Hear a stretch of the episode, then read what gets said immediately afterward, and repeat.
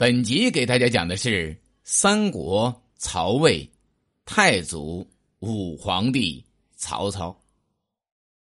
魏武帝叫曹操，字孟德，小字阿满，还有一说本姓夏侯，沛国谯县人。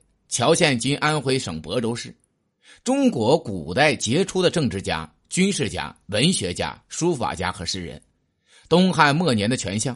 太尉曹嵩之子，曹魏的奠基者。曹操少年机警，游侠放荡，不务正业。建安二十五年，病死于洛阳，享年六十六岁。儿子曹丕代汉称帝后，追尊曹操为太祖武皇帝，葬于高陵。第一章，崭露头角。曹操出身在宦官世家，《三国志》称其为汉相曹参之后。曹操的父亲曹嵩是宦官曹腾的养子，曹腾历时四代皇帝，颇有名望。汉桓帝时封为废亭侯，曹嵩继承了曹腾的侯爵，在汉灵帝时官至太尉。年轻时期，曹操机智精敏，有随机应变的能力，而且放荡不羁，不修品行，不研究学业，所以当时的人不认为他有什么特别的才能。只有梁国的乔玄和南阳的何勇认为他很不平凡。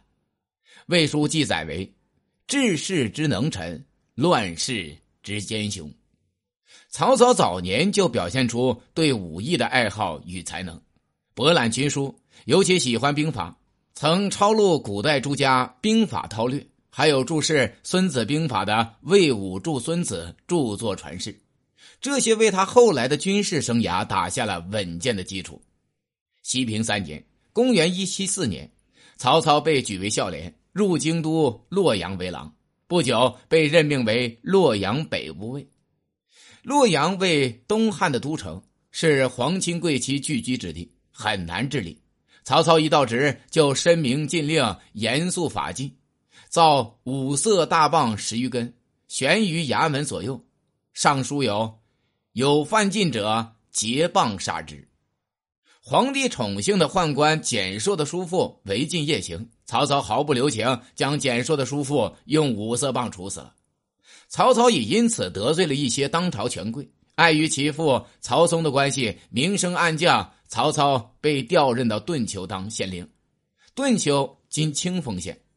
光和元年（公元一七八年），曹操因堂妹夫宋祁被宦官诛杀。受到牵连，被免去了官职。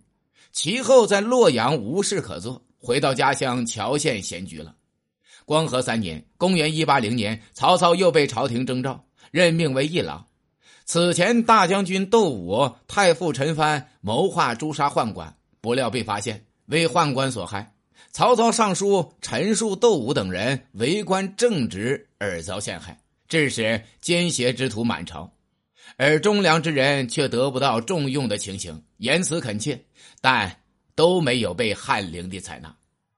而后曹操又多次上书进谏，虽偶有成效，但东汉朝政已经日益腐败了。曹操知道无法匡正。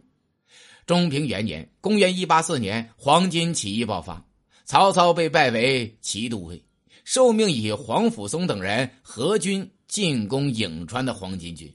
结果大破黄巾军，斩首数万级，随之迁为济南相。济南相任内，曹操治事如初。济南国有县十余个，各县官员多依附贵士，贪赃枉法无所顾忌。曹操之前历任国相，皆置之不问。曹操到职，大力整治，济南震动，贪官污吏是纷纷逃窜。当时正是东汉政治极度黑暗之时。甚至有了买官制度，曹操不肯迎合权贵，遂托病回归乡里，暂时隐居起来了。当时天下纷乱，先是发生了益州刺史王芬联合南阳、许攸、沛国、周京等地方豪强，谋划废除灵帝，立合肥侯的事件。王芬等人曾希望曹操加入他们，但都被曹操拒绝了。后来王芬事败自杀。中平五年（公元188年）。汉灵帝为巩固统治，设置西园八校尉。曹操因其家世而被任命为八校尉中的典军校尉。本集已经讲完，下集讲的是曹操第二章陈留起兵出据兖州。